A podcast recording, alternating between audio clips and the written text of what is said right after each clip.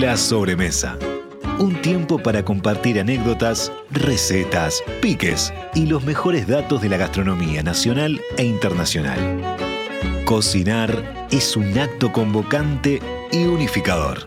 La sobremesa, con la conducción de Karina Novarese en Radio Mundo 1170 AM.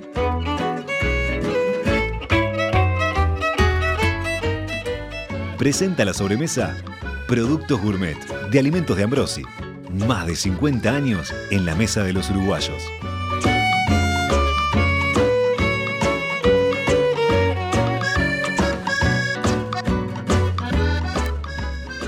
Buenas tardes, buenas tardes, buenos días. Como siempre les digo, no sé a qué, en qué momento nos están escuchando, pero en este momento estamos saliendo en vivo en Radio Mundo. Bienvenidos todos a la sobremesa. Antes que nada, antes de contarles de qué vamos a hablar hoy, les quiero agradecer un montón a todos los que nos mandan mensajes, también a los que me escriben directamente, a veces por redes y me dicen qué bueno que estuvo tal programa o me dan ideas, porque la verdad que hay mucho para hablar en esto, en esto que pretendemos ser la sobremesa, este espacio de encuentro para conversar lo más tranquilo posibles de, temas para los que a veces no nos hacemos tiempo y que sin embargo nos enriquecen la vida. Y, qué más nos puede enriquecer la vida que eh, hablar de comida, de familia, porque siempre tiene que ver con la familia, con los amigos. Y en este caso vamos a hacer una combinación que para mí es infalible comidas y viajes. Si hay algo que desafía nuestra imaginación y también nuestro, nuestro, entusiasmo es eso de pensar en viajar y qué voy a probar. Y les los invito a irnos a un viaje hacia Egipto y Jordania con tres invitados muy especiales que o nos van a hablar directamente de estos países o nos van a hablar de tradiciones culinarias que tienen que ver con estos países. Eh, hoy están con nosotros Walter Silva, la chef eh, Suraya Abud y Susana Mangana, que está en España. Estamos tratando de conectarnos con ella, pero seguramente ya se va a enganchar. Eh, porque ¿Por qué elegimos Egipto y Jordania? Primero porque les reconozco que desafía mi curiosidad. Es uno de esos destinos que tengo en la cabeza de toda la vida y por alguna cosa, bueno, porque a veces no se da, todavía no he podido visitar eh, esa zona, pero está en el, en el top 5 de, lo que me gustaría en algún momento eh, conocer. Y como yo siempre digo, este, viajar se empieza a viajar con la imaginación, porque es cuando uno lo planea y empieza a hacer toda la planificación. Em, pero bueno, también porque Egipto, Jordania y toda esa zona eh, eh, oriental, semi-oriental, porque es como la puerta de entrada al oriente, eh, son lugares muy místicos, ¿no? Con tradiciones milenarias, con historias de dioses, de mitos, cunas de cibilizaciones. Entonces, hoy contamos, le cuento un poquito sobre nuestros invitados y después voy más en profundidad con ellos.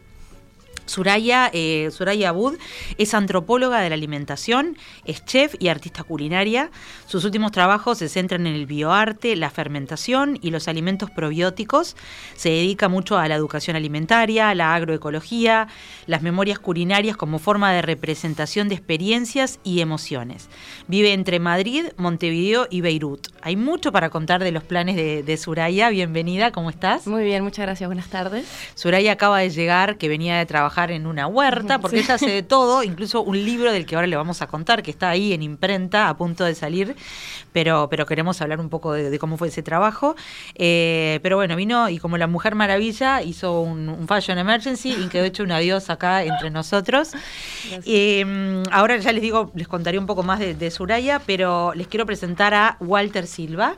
Walter eh, trabaja en el sector turístico desde los 17 años, empezó como intérprete y ha hecho de todo un poco en lo que refiere a turismo. Ah, fue guía, eh, fue tour, eh, fue conductor de un tour. en agentes de viajes empezó de asistente a gerente y director y en los últimos 15 años ha sido gerente de producto internacional y encargado del desarrollo de nuevos productos y salidas grupales en Consolid Travel. Y Walter, además, que ahora les voy a contar un poco también más de su vida y de su familia, es uno de los, de, los encargados de este viaje que parte en septiembre hacia Egipto y Jordania, que van a hacer junto con Susana Mangana. Eh, hola Walter, y ahora después presento a Susana. Hola, buenas tardes a todos. Y Susana acaba de conectarse. Bueno, Walter, contame, están en, el, en pleno planificación de este viaje de 24 días, me decías, hacia esos destinos maravillosos. Bueno, es un poco una, un revival de algo que hicimos en el 19, antes de la pandemia, con Susana. La verdad que yo tuve la oportunidad de conocer lo que es Oriente Medio, porque un poco es el mismo tema que medio que lo que hablan de la eh, el medio ambiente y el ambiente. No es Medio Oriente, sino que es Oriente Medio. Claro. y Oriente Medio tuve la fortuna de conocerlo a través de los viajes con Susana y realmente es muy enriquecedor porque eh, tiene un plus no vamos a sacar una foto, vamos a conocer a fondo la cultura, vamos a conocer a fondo, eh, venimos con unas experiencias que van más allá. Sí, superan los paisajes, digamos, o los lugares turísticos más reconocidos. Y por eso también la idea de tener este trío, ahora ya Susana está, y aprovecho a presentarla. Bueno, Susana, en primer lugar, qué placer verte, que hace mucho que no te veo presencialmente. Ojo que está silenciada, pero igual primero te voy a, te voy a presentar. Susana casi que no necesita presentación, pero igual profesora, experta en asuntos árabes, docente, doctora, multilingüe. Eh, es muy conocida por los oyentes de Radio Mundo porque es colega de las tertulias. Nos ha tocado más de una vez cuando la, cuando la tertulia éramos pocas mujeres. Por suerte ahora ya ya hay paridad también en la tertulia. Eh, eh, hace muy poco, tú, justo la entrevistaron en el semanario Voces y hizo una, el semanario Voces hizo una, una, un resumen que me parece interesante, más allá de que les recomiendo la entrevista. Susana es vasca, de origen gallego, es académica, estudió en Inglaterra, conoció a su marido uruguayo en Egipto, es madre de cuatro hijas y de cuatro hijos, perdón, y profesora a tiempo completo en la Universidad Católica. Es una mujer que habla hasta por los codos en varios idiomas y seguramente es la que más sabe en nuestro país sobre el mundo árabe. Con miles de interrogantes nos fuimos a desasnar en una entrevista con Susana. Bueno, simplemente como como como mini resumen de Susana que ahora está en el País Vasco, ¿no, Susana? Bienvenida. exactamente. Bueno, muchísimas gracias, Karina. Como tú dices, primero, eh, no solo lo formal, sino también eh, vaya un abrazo para ti, que hacía muchísimo tiempo, también incluso antes de la pandemia, que no nos veíamos, que no habíamos podido coincidir en ese espacio mágico que es la radio. Eh, recuerdo cuando empezábamos juntas en aquellas tertulias de los martes con otros compañeros también muy queridos. y bueno, luego también siempre ha sido una gran eh, referente para mí en todo lo que tiene que ver con el periodismo y siempre agradezco que siempre contestabas muy prontamente consultas. Y estoy aquí en, Bilbao, en la ciudad de Bilbao, en la Universidad de, Deusto, universidad jesuita también, al igual que lo es la católica, pertenecen a la red de universidades jesuitas en América Latina, USJAL y estoy aquí eh, pues desde octubre pasado realizando una investigación y un doctorado, porque bueno, es, es, es una, una, etapa que yo quería cerrar en mi proceso académico, en mi carrera, y además Karina que lleva su tiempo, ¿no? Porque realmente hacer una investigación. Para los que no conocen a Susana, pasa, pasa estudiando, nunca deja de estudiar, lo cual es, creo, es, es la, el secreto de la juventud. Em, es muy curiosa y, y, bueno, como, como contaba, está, estudiando allá y aprovechando también a ver todas esas realidades.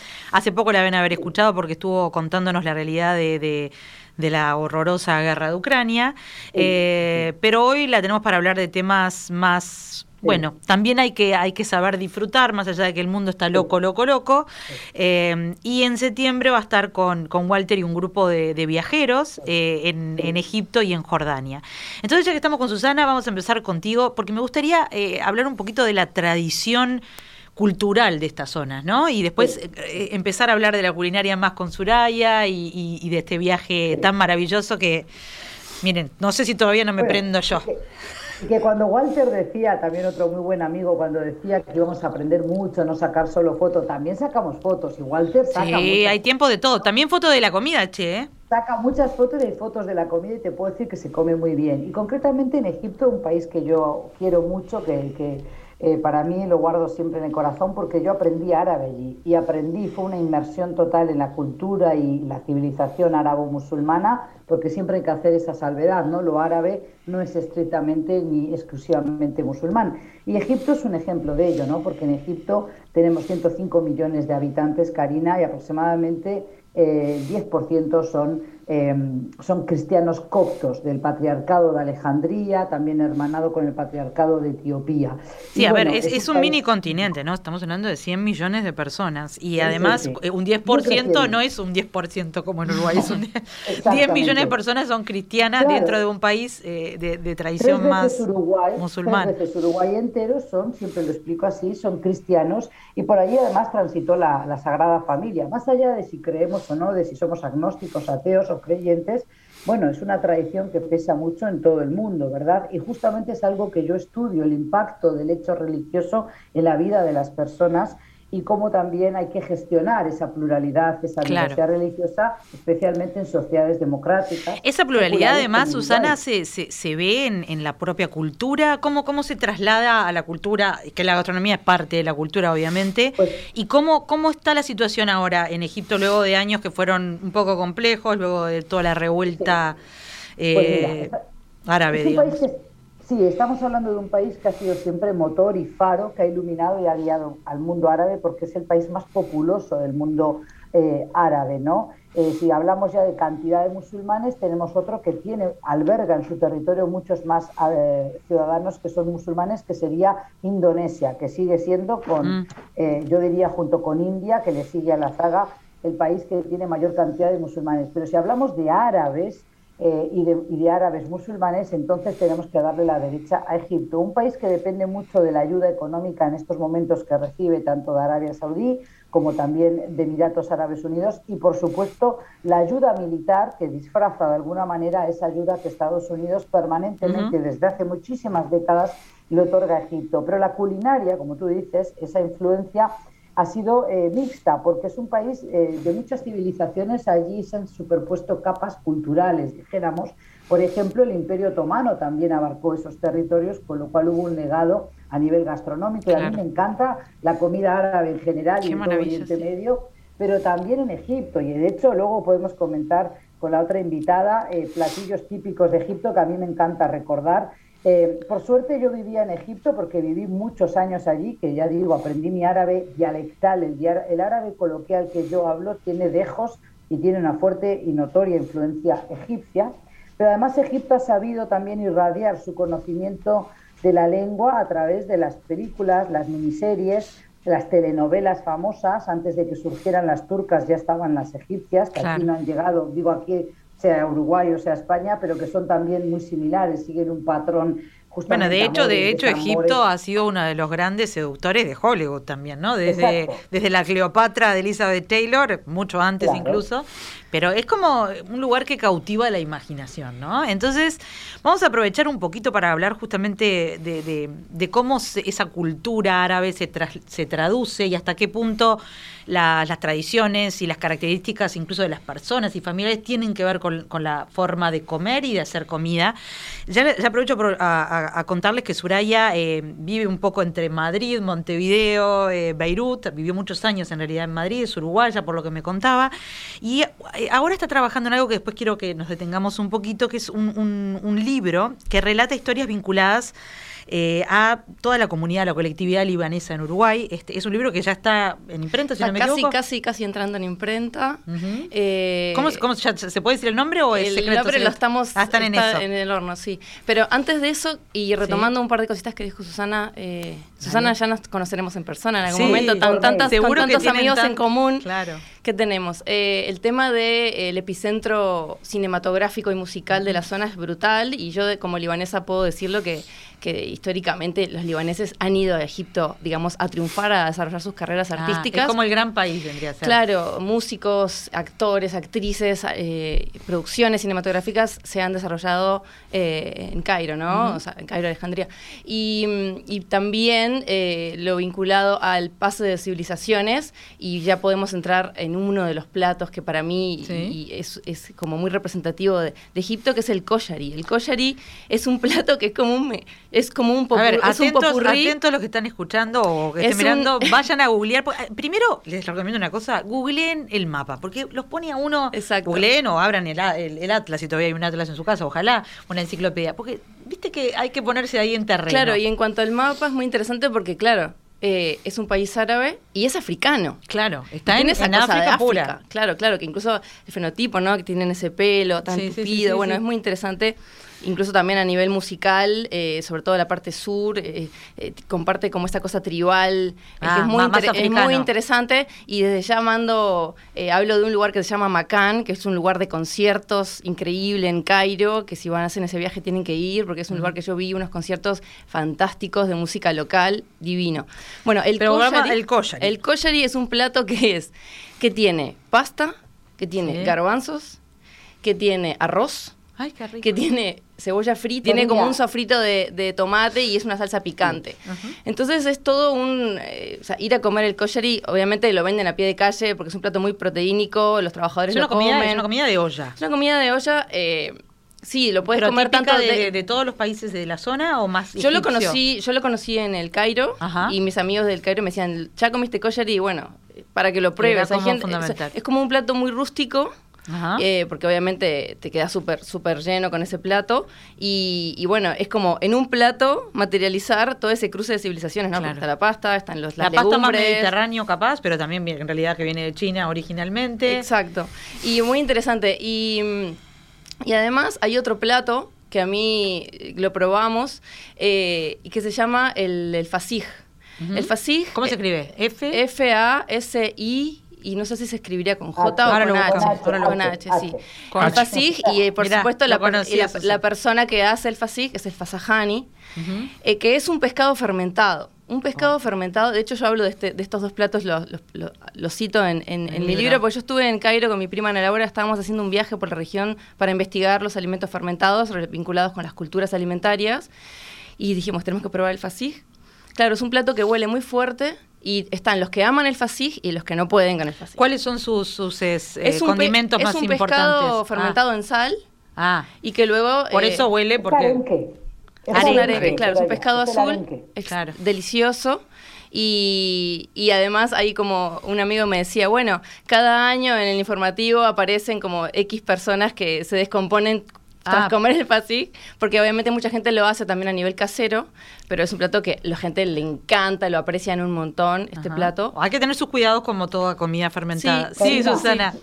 Yo quería comentar tengo a Walter que ahora que estos me va a platos que, que comenta Soraya son, son evidentemente, como dice ella, de alto valor eh, calórico también para gente muy... Es, es un plato muy popular, el cosa Sí. se come justamente cuando uno anda, dijéramos, de mochilero o va eh, por las suyas. O los trabajadores, ¿no? local. Muchos trabajadores a pie de calle comen. Exacto. O sea, es, hay que probarlo si se puede, sin lugar a dudas, pero también debo ser honesta que en este tipo de viajes que uno organiza desde Uruguay o dijéramos, Claro, hay que tener cuidado.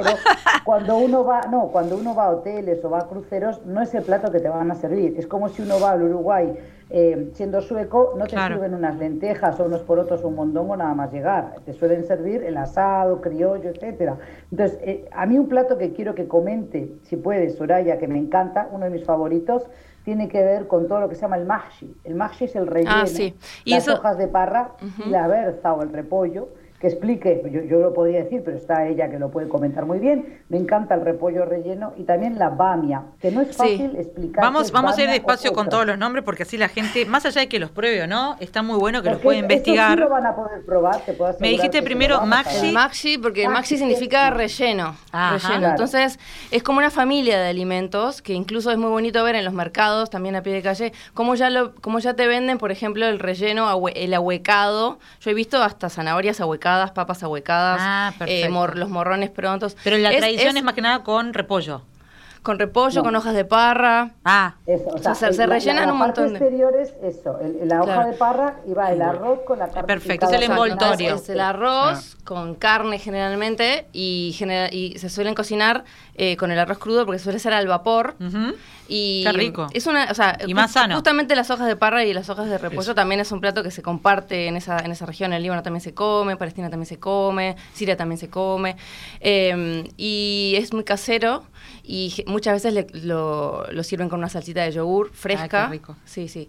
otro, Y- otro y es un fermentado, plato- digamos, otro probiótico. eh, claro, eh, sí. Y, mm, y muchas veces también lo, comen con té. ¿no? Como que está. Y sí, y, el- y la bamia o bamie, que este cambia de nombre eh, Según la- el lugar. sí, eh, es, es, es muy particular. Es como un. A ver cómo lo explicamos. Que también. Mucilaginosa se dice, o sea, es una, una planta de origen africano que se usa mucho también en Asia. Tiene el aspecto de lo que en inglés llaman ladies fingers. Es una, una Ah, uña de esas de mujer larga, pero parecería un pimiento de, de padrón pequeñito, Exacto. verde. Y como con aristas. Tiene un poquito como de aristas. Ah, pero es una verdura, digamos. Eso sí. Es una verdurita y que si tú la cortas sale como una babita, por ah. como una mucosa. Y tú la utilizas con salsa de tomate, con cebollita, en guisos. Como si fuera una chaucha egipcia, como, como le decimos.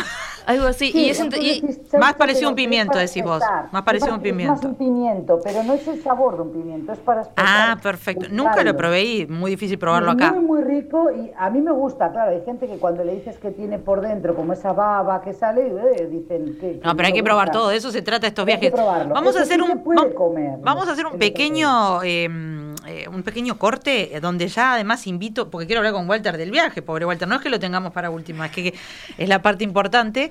Eh, quiero recordar a los oyentes que estamos esperando sus mensajes, que a ver, cuéntenos, ¿qué quieren saber sobre estos países? ¿O alguna vez probaron comida y, nos tienen, tienen algo para recomendarnos? ¿O tienen dudas? Eh, bueno, yo lo que siempre digo es que estos programas nos permiten abrir los ojos al mundo y empezar a conocer, por ejemplo, estos cuatro platos o, productos que acaban de mencionar, yo particularmente no los conocía y estoy seguro que me encantarían porque ya en sí todo, todo ese, ese concierto de especias y de, y de sabores que utilizan en Oriente me parece fascinante.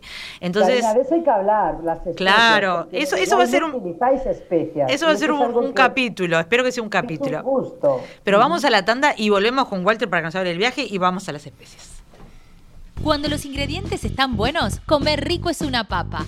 Pulpa de tomate gourmet, del envase directo a tu plato. Elegí alimentos de Ambrosi, productos uruguayos.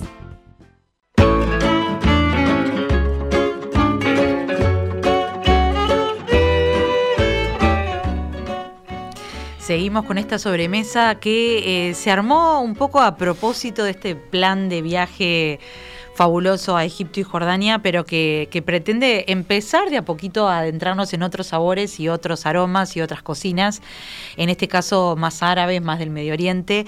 Eh, estamos acá con Suraya Abud, con Walter, con Susana, con Walter Silva de, de Consolid Travel y, Susana Mangana, bueno, estudiosa, catedrática, profesora, pero también que se va a sumar a este viaje. Y bueno, la promesa era empezar a hablar con Walter de, de qué se trata este viaje, que va a ser en septiembre. Son unos 24 días. Contanos, Walter. Bueno, eh, con Susana hace ya tiempo hemos comenzado una serie de viajes temáticos que por encima, como yo decía, del tema de que ella dice que sacó muchas fotos, este, si bien traemos esos recuerdos, eh, lo más importante que traemos es todo el conocimiento en profundidad que puede dar Susana de cada uno de estos lugares. La verdad que para mí, que llevo 50 años trabajando en esto, empecé muy chiquito. Eh, eh, fue un descubrimiento, los viajes con Susana fueron un descubrimiento porque me abrieron como una ventana a una profundidad del viaje que no habíamos tenido en otros viajes turísticos anteriores o los clásicos que... que porque vas de lleno también a la cultura y a las tradiciones, no solamente a lo turístico, ¿no? Que capaz que uno podría quedarse más en la superficie o cuando uno viaja solo también puede ser más complejo. Pasa mucho eso. Bueno, cuando uno viaja solo, muchas veces decimos, pasamos por lugares que no nos damos cuenta que pasamos por ellos porque no teníamos el conocimiento previo. ¿Qué pasa con los viajes de Susana? Primero que los vamos preparando a medida que, antes de empezar el viaje, nosotros ya tenemos con los pasajeros una serie de informaciones para que el pasajero vaya conociendo un poco todo lo que va a ver. Después, Susana tiene un método eh, que, pues ella habla poco, eh, que nos reúne día, día a día, este, ya estemos en el crucero o estemos haciendo cualquier actividad en el hotel eh, todas las noches, y nos va aleccionando sobre todo lo que vamos a ver y todo lo que vamos a conocer. Hace como una previa. Una previa. Así uno ya va atento a, ver claro, qué entonces se va a uno descubre mucho más cantidad de cosas. ¿Cómo se compone el viaje? ¿Son por, por dónde por dónde van esos 24 días? Nosotros comenzamos por el Cairo, la ciudad emblemática de la zona, ¿no? Una ciudad con más de 20 millones de habitantes, una megalópolis impresionante. es un caos medianamente organizado, yo le llamo, imposible cruzar una calle del Cairo. Sin semáforo y con semáforo incluso. Los semáforos son algo eh, decorativo. Simbólico. Claro, que a veces están verdes, a veces están amarillos, a veces están rojos, pero nadie, nadie hace caso de todo eso. Este, y que además encierra, como toda gran ciudad, muchas ciudades en sí misma. O sea, tenemos, como decía Susana, un Cairo copto, el Cairo de los cristianos originarios, donde vamos a llegar a ver hasta la iglesia en donde eh, estuvo, eh, que está sobre la cueva donde dicen que estuvo la Virgen María, la Sagrada Familia, durante la época de Cristo, eh, huyendo este, de la de persecución este, hacia los niños. Y bueno, después tenemos el Cairo islámico, súper interesante, es decir, a partir de, del Islam, el Cairo tiene toda una zona eh, donde está fundamentalmente en torno a un mercado que se llama Han el Jalili, que es el mercado. Qué maravilla, yo soy muy fan de los mercados, reconozco ah, que para empezar a conocer una cultura hay que explorar a veces un mercado y uno se queda con una cantidad de interrogantes, por lo menos. Un mercado que tiene todas sus, eh, dentro de su desorden aparente, tiene todas sus zonas en donde está eh, las especies, en donde está el oro, en donde están, todas las distintas cosas tienen sus zonas, a pesar de que uno le parece ver algo de entrada como muy este eh, la palabra es... Eh, caótico. caótico. es caótico para nosotros. Claro. todos los gremios juntos, es lo que tú quieres explicar. O sea, todo el gremio, por ejemplo, de los, los que hacen dulces, el gremio de los que venden plata. Está todo junto, pero tienen, tienen su lógica. Correcto, y cada uno tiene su lógica. O pero sea, que empiezan por Cairo, van, van, Además es la ciudad de los grandes minaretes, de, de los mil minaretes, o sea, vemos eh, las eh, madrazas y las y las eh, mezquitas por cuanto lugar pasamos, ¿verdad? Después tiene toda una zona moderna de Yesira, y donde vamos a decir la zona donde están los hoteles donde nos alojamos, hoteles de cinco estrellas, este, y, eh, y del Cairo, por, supuesto que el punto, además del Museo del Egipcio, la plaza de Mirán el Tahrir, eh, tenemos en eh, las, pirámides, nada menos, ¿no? Algo en la que nadie... están muy cerca del, del, Están a 20 kilómetros más o menos en Giza o, Gizeh. Ahí es donde nadie que haya estado frente a las pirámides va a olvidar que estuvo ahí. ¿Te pasó? yo pasé mi cumpleaños ahí ah. y fuimos con mi prima y decimos, un día en la vida vamos ahí a con los camellos y que te hagan el tour y increíble. la única maravilla del mundo antiguo que se mantiene en pie 4.500 años después, ¿no? Es decir, algo fantástico, algo que es inabarcable. Es decir, bueno, pero continuando, este viaje nosotros quiero hacer hincapié en algo. Hay un lugar muy cercano al Cairo que en el primer viaje que nosotros hicimos eh, hace dos años no lo habíamos hecho, que es Saqqara. Saqqara es la necrópolis de Memphis, que fue la primera capital egipcia.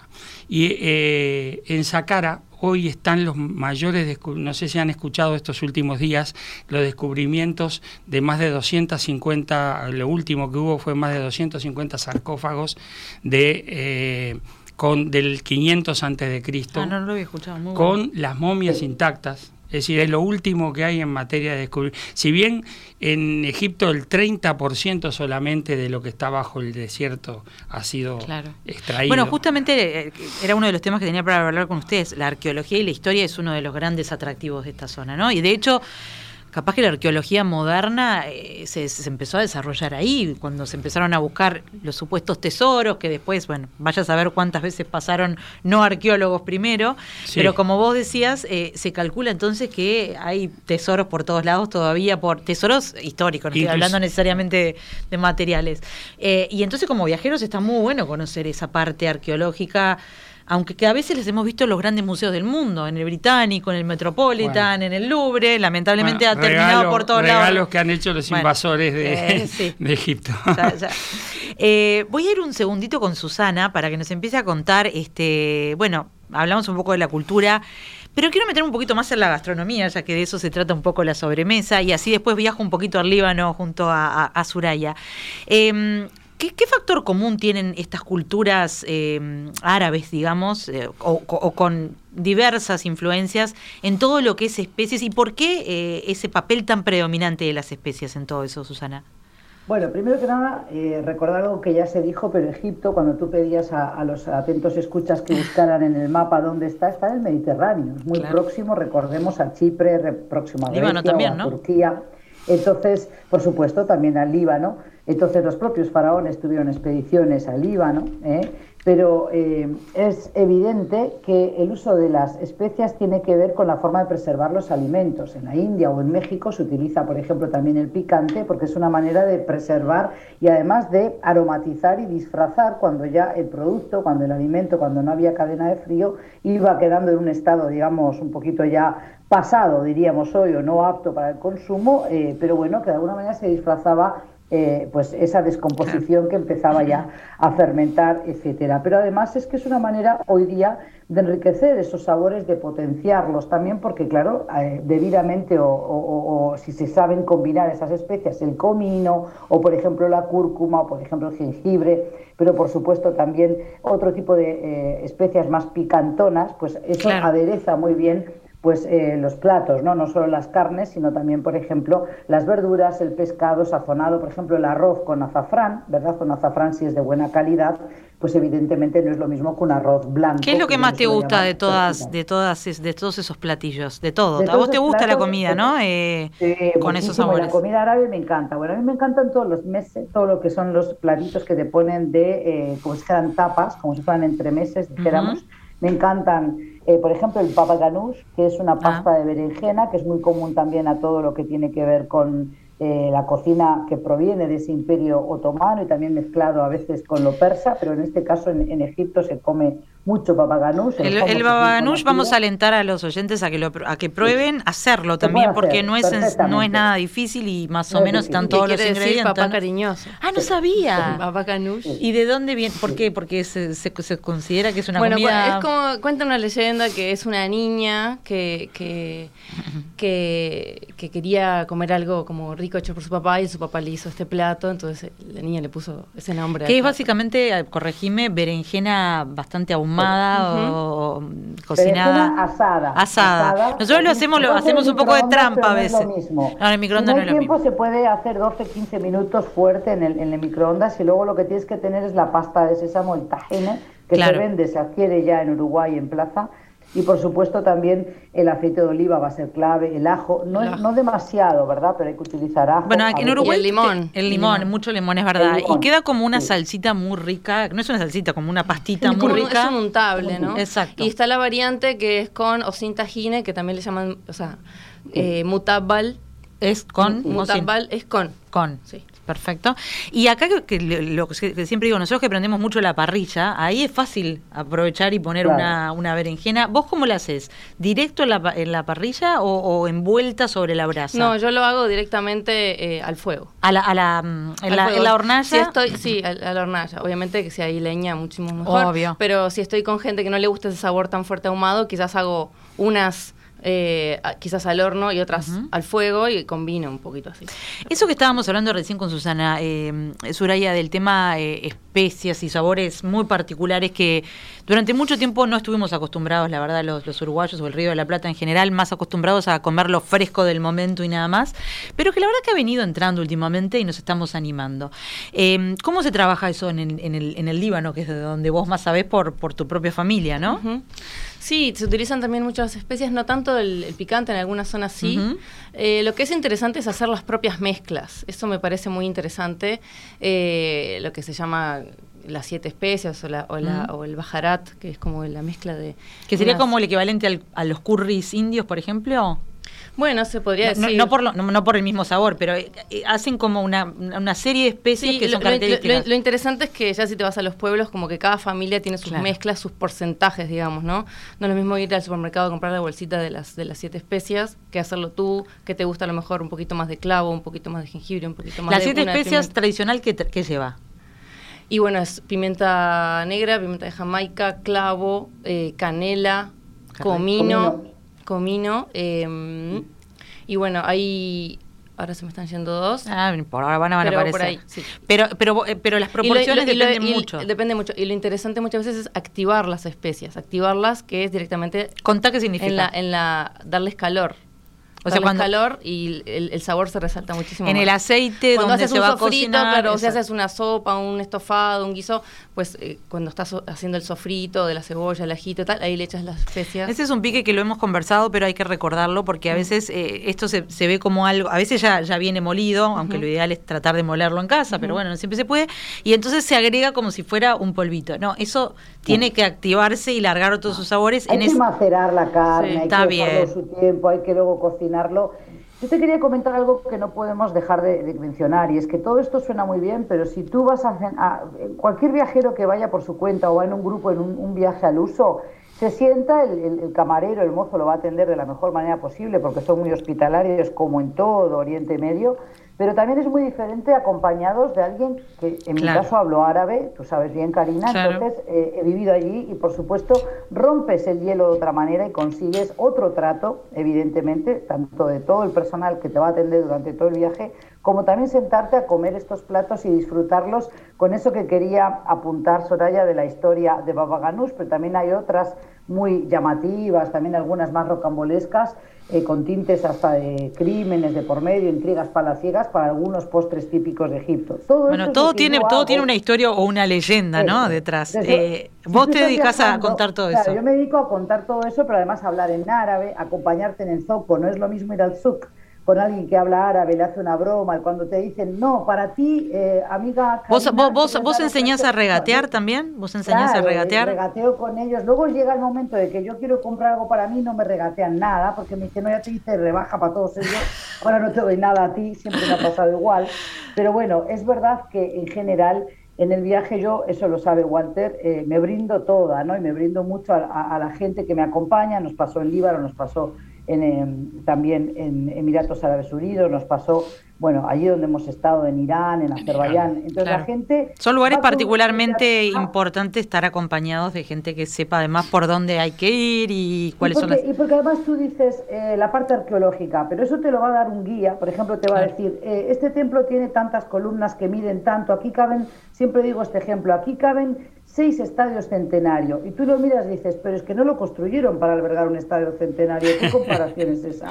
Yo lo que te doy es el por qué había esa, esa, esa, ese afán, esa obsesión por elevar las alturas. Por la grandiosidad, por la grandiosidad. Exacto. Entonces, luego, en esos espacios eh, por ejemplo, cuando vamos al, crucero, cuando vamos a los hoteles, yo ya tengo también el manejo de grupo como para decir, no, no te dejo ir a bañar ahora, porque si todo se me desagrega, se me va el grupo y uno vuelve a la media hora, el otro a la hora, ya no hay clase. Entonces digo, no, no, no, no, vamos directo al lobby, vamos a tomar algo fresco, una limonada, vamos a probar un carcadé y seguimos, estás todo el día con estás incentivando a los olores, sabores, estás propiciando que estén Acá se ríe Walter.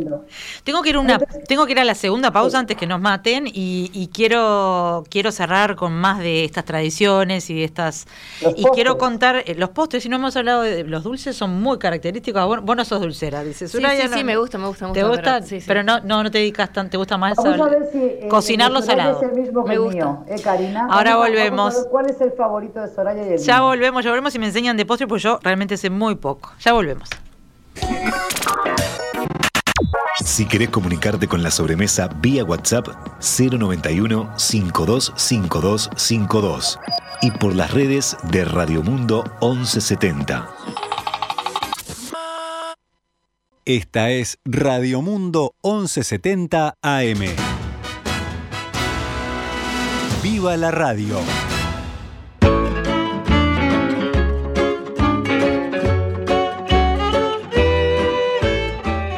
La sobremesa. Conducción Karina Novarese. Producción ejecutiva Alexandra Morgan. Operador de radio Oscar Romero. Operador de video Felipe Penadez. Locución Bruno Carballo. La sobremesa es una realización de En Perspectiva Producciones.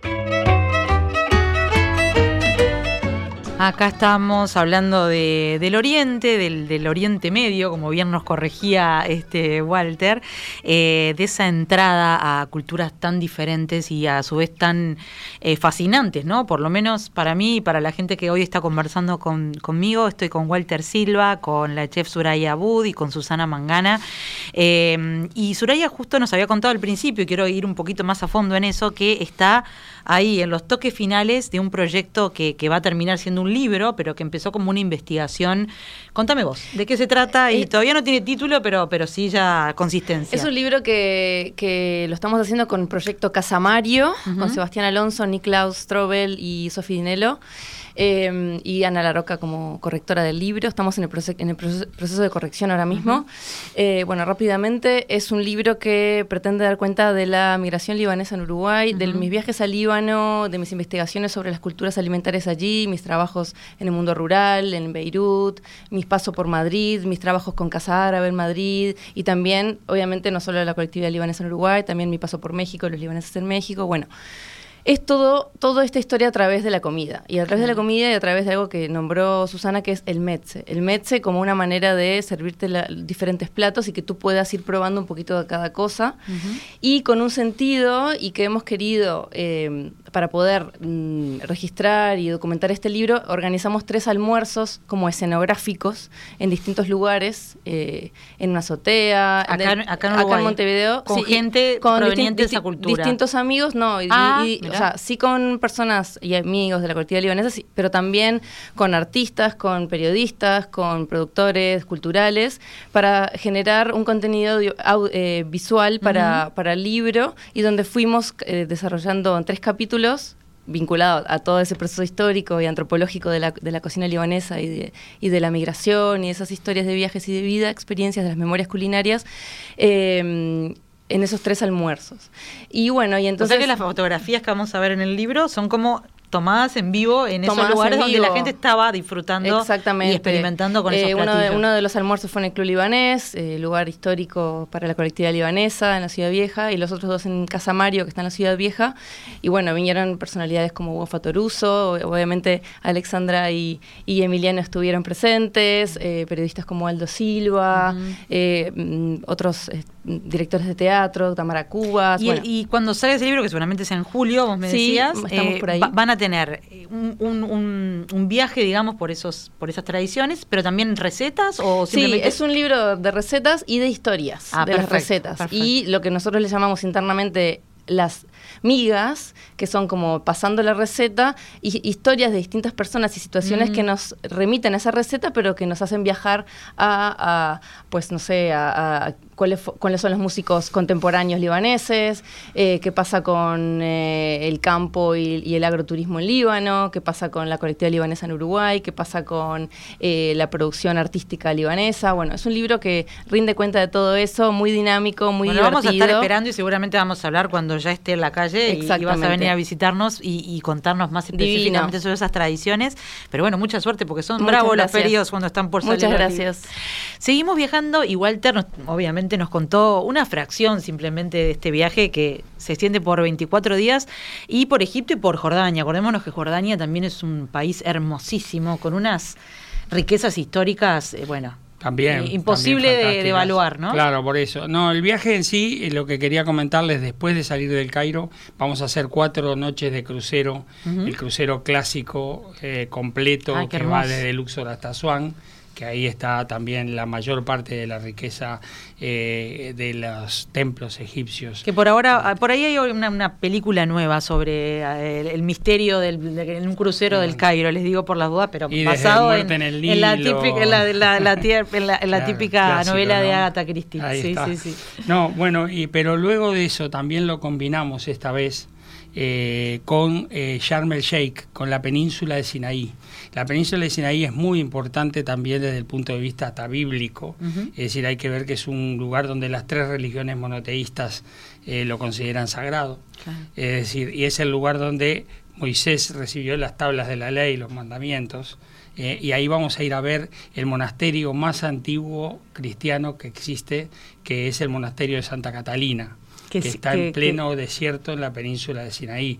Vamos Maravilla. a poder ver las, las, los, eh, los, las tribus que todavía viven, ya no en forma nómade, pero que viven en la zona. Este, y vamos a estar tres, tres, días en Sharm el Sheikh, que es el balneario de moda, es el punta del este del Mar Rojo, de, de, Egipto. de Egipto. Y otra cosa importante, vamos a entrar eh, eh, algo que tiene este viaje, que es que vamos a entrar a, Jordania por el sur de Jordania, por el puerto de Aqaba, por, el, por el Golfo de Aqaba, en donde vamos a cruzar con un ferry, que vamos, eh, es una cosa que a Susana le gusta mucho, que es ver a la gente normal, local, funcionando en forma normal. Claro. Entonces no es ya el claro, turismo. Porque es un ferry no, turístico. donde es estamos un ferry encerrados. no turístico, sino que es donde el la ferry gente donde realmente la gente hace el transita. recorrido. Eso es súper importante, tratar de salir un poquito a veces del lugar del turista para, para A- observar a las Susana es algo que le encanta y nos ha hecho Ahí está Susana con y nos ha hecho Sí, nos ha participado de me- todo eso. Ahí entramos en Jordania donde vamos a hacer una noche en el desierto de Wadi Rum de Wadi Rum que es famoso por Lawrence de Arabia ¿no? Claro. Por la película. Este y después nos vamos a la maravilla que es Petra, Petra. la ciudad rosa la ciudad excavada por los nabateos en la piedra. Es algo también de lo cual uno no se puede olvidar. Más de 800 templos y edificios eh, excavados en la piedra ¿verdad? Ahí vamos a estar dos noches, porque ya tenemos la experiencia de que un día nos quedó en el viaje anterior muy corto para, para Petra, y ahí después vamos a continuar hacia el Monte Nebo, donde Moisés vio la tierra prometida.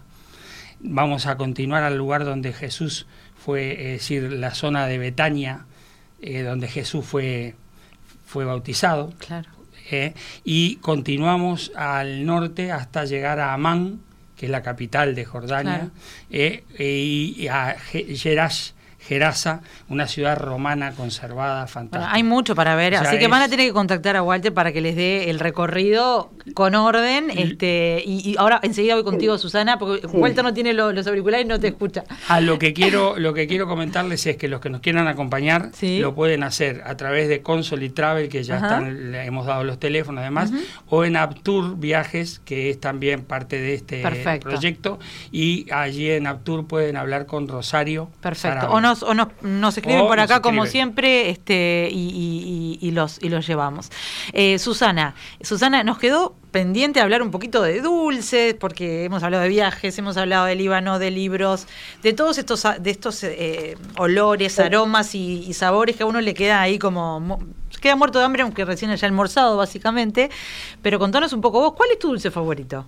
Te lo voy a decir, pero no puedo dejar de mencionar porque me lo estaba explicando y poniendo muy, muy, muy goloso el amigo Walter cuando decía el Mar Rojo, la península de Sinaí, tú como periodista de temas de actualidad también. Fíjate que la gente que va a viajar con nosotros no solo va a poder ver esos lugares bíblicos, el Mar Rojo que separó las aguas Moisés escapando de la ira del faraón con el pueblo eh, eh, hebreo, el pueblo judío, sino que también allí tenemos el epicentro de la geopolítica de ayer y de hoy. Tenemos esa península del Sinaí que fue ocupada eh, por Israel después de vuelta a Egipto. Tenemos allí también, eh, evidentemente, un país que fue inventado ¿no? por el Lord Ponsonby del momento, por los británicos. Entonces, toda esa carga de información, de actualidad, yo se la voy a estar brindando en el viaje, Claro. además de todo lo que están escuchando de la historia, de lo que es eh, la propia historia de las tres eh, religiones monoteístas que tanto han impactado en nuestra cultura judeocristiana y por supuesto también de Uruguay.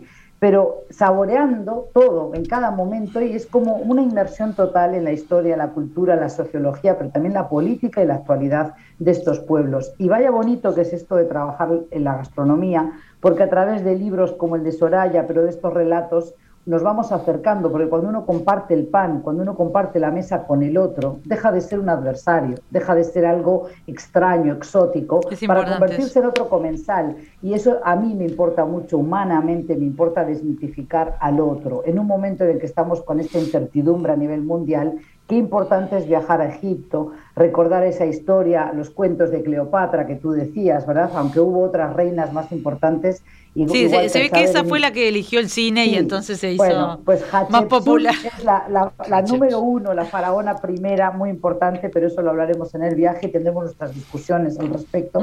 Pero tú me has preguntado también eh, por mi postre, y, sigue siendo un postre egipcio el que a mí más me gusta, que es Uma Ali, Uma Ali, la madre de Ali. Para, para, anda despacio, que, ¿cómo, ¿cómo es el nombre?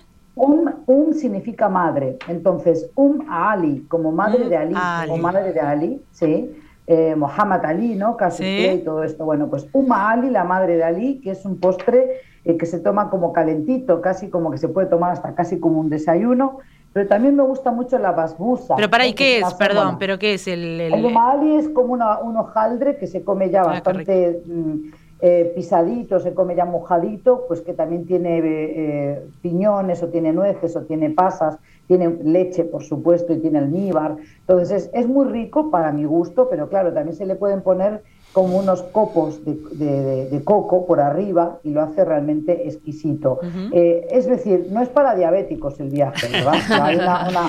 bueno, cuando uno está de viaje, justamente, justamente los dulces árabes tienen eso, ¿no? Son muy este, dulces, ¿no? Son muy dulces con ese almíbar. A mí yo siempre digo que me encanta ese con los dulces árabes con un buen café amargo, porque me parece que combina, combina riquísimo, sí, sí. El café, el café que en, Líbano, lo sabes Soraya, no les puedes decir café turco porque te dicen no. no Pero en Egipto no dices café árabe, porque el café árabe es el ámbar, el que se mueve así la tacita que lo toman en el Golfo Pérsico. Entonces, eh, allí pides un café turki, pides un café turco y ahí tienes que decir si lo quieres solo de azúcar, o sea, sin azúcar, medio o excesivo. O sea, imagínate, te puedes tomar el café turco con tres tipos Mira que los uruguayos son bastante azucareros, pero bueno, ellos lo superan seguramente. Y bueno, y luego haremos toda esa pantomima de leer la borra del café, le damos la vuelta, dejamos que se vaya formando eso, obviamente que, eso ya es para la anécdota, para la broma. Pero no dejo, no dejo de señalar la importancia de un viaje donde no solo van a, aprender de la historia, de la cultura, a sacarse las ganas de tomar la foto de la pirámide de Keops o de Keops o Miquerinos, sino también te puedo garantizar, y tú sabes que, me conoces de hace años, que trabajo toda la cuestión de los conflictos internacionales, voy a estar hablándoles de esta realidad y muchas otras cosas que tú me preguntaste al pasar y no pude entrar. ¿Cómo ha impactado la pandemia en estos países y todavía más? Cómo está impactando la guerra de Ucrania y de Rusia. Porque la, idea, la idea de hoy era dejar, dejar la semilla de la curiosidad plantada. Creo que lo hemos logrado. Este, y, después ustedes podrán seguir investigando, podrán seguir hablando con nuestros referentes. También fue un placer conocer a Suraya, una joven, eh, no ya promesa, pues está trabajando en todos estos temas de, que tienen que ver no solamente con la comida en sí mismo, sino también con, con sus orígenes, con, con su peso social, ¿no? Y bueno, eh, it nos tenemos que ir porque tenemos, este, tenemos que dejar paso al resto de la programación, pero espero que, esto les haya dejado ganas de conocer más, de probar más. Este fin de semana les recuerdo que está Ollas del Mundo en el... en el em, espacio de arte contemporáneo. Y va a estar ahí Suraya también porque tiene eh, un emprendimiento de kefir de agua. Eh, kefir de agua con vida de alimentos vivos y bueno, van a, vamos a tener también... ¿Tiene algún nombre o...? Eh, la, empresa es con, vida. Ah, con vida. Con vida, alimentos vivos y producimos kefir de agua. Y bueno, además en la producción, estoy en la producción de, con los chicos de Garage Gourmet, Mauricio Pizarro y Joaquín Pastorino. el sábado tenemos una, una grilla académica que vienen Pasteur, Clemente Estable, Facultad de Química, Escuela de Nutrición, para hablar sobre los fermentados y la microbiota. Y el domingo estamos los fermentistas en escena eh, fermentando. Bueno, les recuerdo que Ollas del Mundo se puede probar de todo, de, de ollas verdaderamente, pero también hay muchos emprendedores este, nacionales que, están experimentando, por ejemplo, como en el caso de fermentados o probióticos. Y para los que les gusta el vino, el otro fin de semana hay Salón del Vino en el Enjoy, pero que es de vinos nacionales solamente. Por eso lo, lo quería destacar, porque creo que es la primera vez que se hace con vinos nacionales. Así que 8 este fin de semana, vino la próxima, pero nosotros nos encontramos el viernes que viene. En el medio sigan investigando sobre estos países árabes y bueno, si quieren empiecen a señor con Egipto y Jordania. Acá tenemos a Walter y a, y, la próxima con unos platitos aquí, unas cositas. por, favor, por favor, y Susana cuando vuelvas. Hay un vino egipcio, adivina cómo se llama, el más famoso que han tenido, si no lo han cambiado por lo menos desde mis días. Lo sabes el nombre, ¿cómo se llama? Cleopatra. Cleopatra. bueno, ellos mismos, viste que, que changan. Bueno, podría ser faraón también. Podría. Pero me, gustó mucho la historia esa de la primera faraona. Ya la tendrán que escuchar a, Susana. Eh, y bueno, agradecerles a ustedes tres, a Suraya y a Walter que estuvieron acá conmigo y a Susana por hacerse ese rato allá. Este, suerte con tu doctorado y estamos en contacto. Ya saben, el viernes que viene nos reencontramos. Eh, quiero que me vayan contando, sigan mandando mensajes este, para, para contarme ¿De qué quieren saber? ¿De qué quieren saber las próximas sobremesas? Y si anduvieron por estos parajes, cuéntanos también cuáles fueron sus platos favoritos o sus lugares favoritos. Gracias por estar ahí y nos encontramos el viernes que viene o en cualquier momento cuando nos estén escuchando por la web, por Spotify, por donde sea que nos escuchen. Les mando un abrazo. Inshallah, nos vemos. a ver, ¿viste? Ellos saben. Si Dios quiere, si Dios quiere. Te saludo en árabe. Shukran wa ma'asalama. Gracias a todos, nos vemos pronto. Abrazos.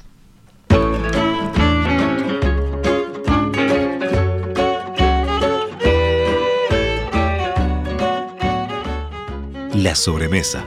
Repite, viernes a las 21 horas y domingos a las 14 en Radio Mundo 1170 AM.